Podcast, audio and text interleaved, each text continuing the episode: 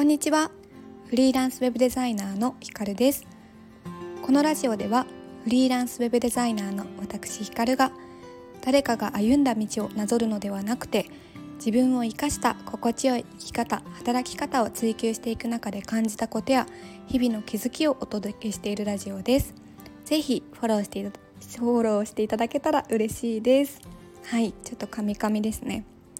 はい今日は個人で仕事をする上で大切な想像力というテーマでお話をしていきます、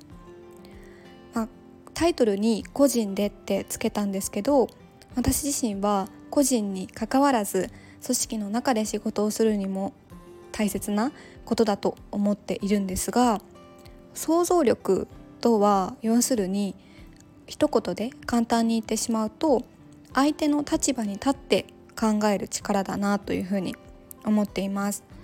でこれはこう仕事の中でどの場面でも大切になってくることだなと思っていて一緒にこう仕事をしていく人に対してもそうですしお客様に対してももうあらゆる場面で大切になってくるなと思っています。で私がなぜこれが大切だと思ったかまあ、大切想像力が大切だなって思ったきっかけからまずお話ししたいなと思うんですが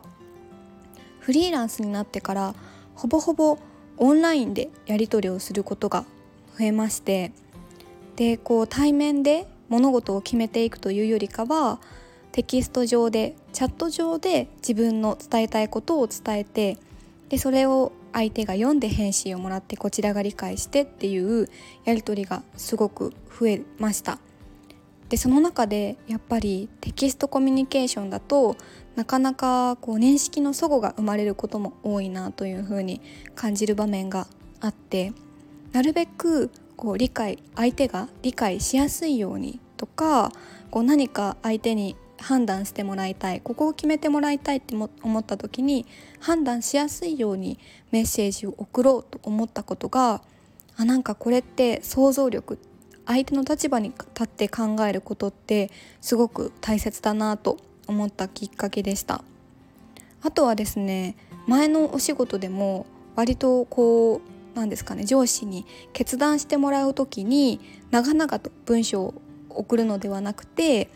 選択肢 A 選択肢 B 自分の考えはこっちみたいな感じで端的にこうなんですかねなので向こうが判断する時にじゃあ A でとかじゃあ B でとかっていう風に判断しやすいように送りましょうっていうのがすごく会社の中で文化としてあったんですね。でそれも見ていたせいか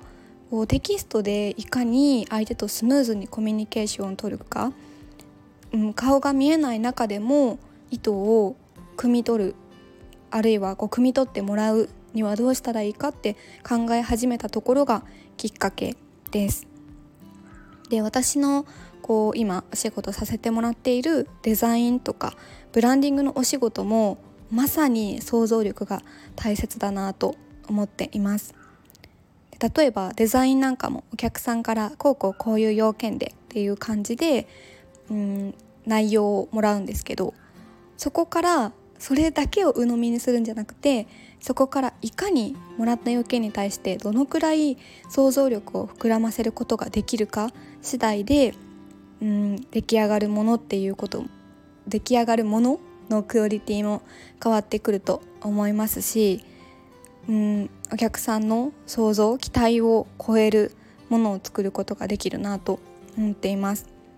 あとはデザインに関してもやり取りするのはお客さんですけど届けるのってやり取りしているお客さんじゃなくてそのお客さんのさらに向こう側にいるお客さんなんですよね。ブランディングもまさにそうですよね。やり取りしているお客さんのためにもそうなんですけどお客さんのその先のお客さんがどう受け取ってもらえるか感じ取ってもらえるかっていうところを設計していくので目の前の人だけじゃなくって届ける相手とか受け取る相手のことをどのくらい想像できるかどうかっていうところが鍵になってくるなと思います。っていうところで私が今やっているお仕事の内容も踏まえてですしそれ以外にもその、うん、仕事をする関わる人とのやり取りの中でも総じて想像力っていうところが大切になってくるんじゃないかなというふうに思っていて私の中ではやっぱりいかなる時も自分は今想像力を伝え使えているのかっていうところを、うん、考えるようにしています。はい、でこの想像力がやっぱり大切だなと思ったきっかけというか理由としてもう一つありまして私はブランドプロデューサーの柴田陽子さんっていう方柴事務柴田陽子事務所っていう会社をされてるんですけどその方をめちゃくちゃ尊敬してましてもう大学生の時にプロフェッショナルを見てから虜なんですけどその方の「勝者の思考回路」という本の中で柴田さんのこうこれまでの、うんまあ、どういうあの経験をして今があるのかとか考え方とかをね書いてくださっている本があるんですがその中でも想像力が大切っていうふうにおっしゃってました。で書いてあったのが想像力はいい人間関係を構築していく上で大きな武器になるっていうふうに書いてました。でこれってどういうことかっていうとちょっと本の中の一節をお伝えしていくんですけれども例えばかなり急いだ様子で様子で来社したお客様がいて息を切らしている。あなたはごくごく飲みやすいように1杯目のお茶をぬるめに出し続けて熱いお茶を用意した。あなたにとっては当たり前のことだったのにその行動に感激したお客様がたくさんの感謝とともにあなたの細やかさや細やかさを評価してくれ商談もうまくまとまり結果的に社内でのあなたの評判もうなぎ登りこんなことだって起こり得るのですからっていう風に書いてあります。これを見るとなるほど。なんかちょっと相手の立場に立って想像力を使うだけでそこからこう評価とか、ね、変わってくるというかこう人間関係の部分にも自分に対しての相手が思う印象っていうところも変わってくるんだなっていうのをすごく感じます。そうでそのやっぱり書いてあるのは今目の前で起きてるのはほんの些細なことかもしれないけど全てのことに見えない価値があるっていう風に考えてみると自然と想像力を使えるんじゃないかっていうところで、まあ、誰かがしてくれたことっていうのには必ずその人の思いっていうのが入っているいるのでそこに価値を見つけてでそれを相手に伝える。周りによっては本人さえ気づいてないその価値を理解してもらえたって思うと人は嬉しいし感謝もするし相手を大切に思う気持ちが芽生えてくる。そうすると人間関係がいい形で回っていきますよっていう風に書かれていました。はいですね。なのでこう何ですかね。価値。その相手の価値っていうところをうん、理解していくためにはその背景にある想像力が必要っていうところで。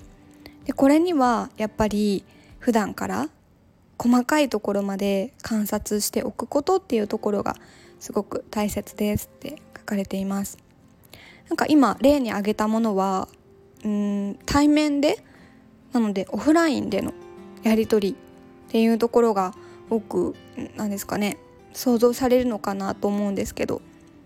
そうじゃなくって今は、まあ、オンラインでやり取りをすることも多いのでその中から相手のこう背景みたいなところ見えているものじゃなくって背景のまで想像して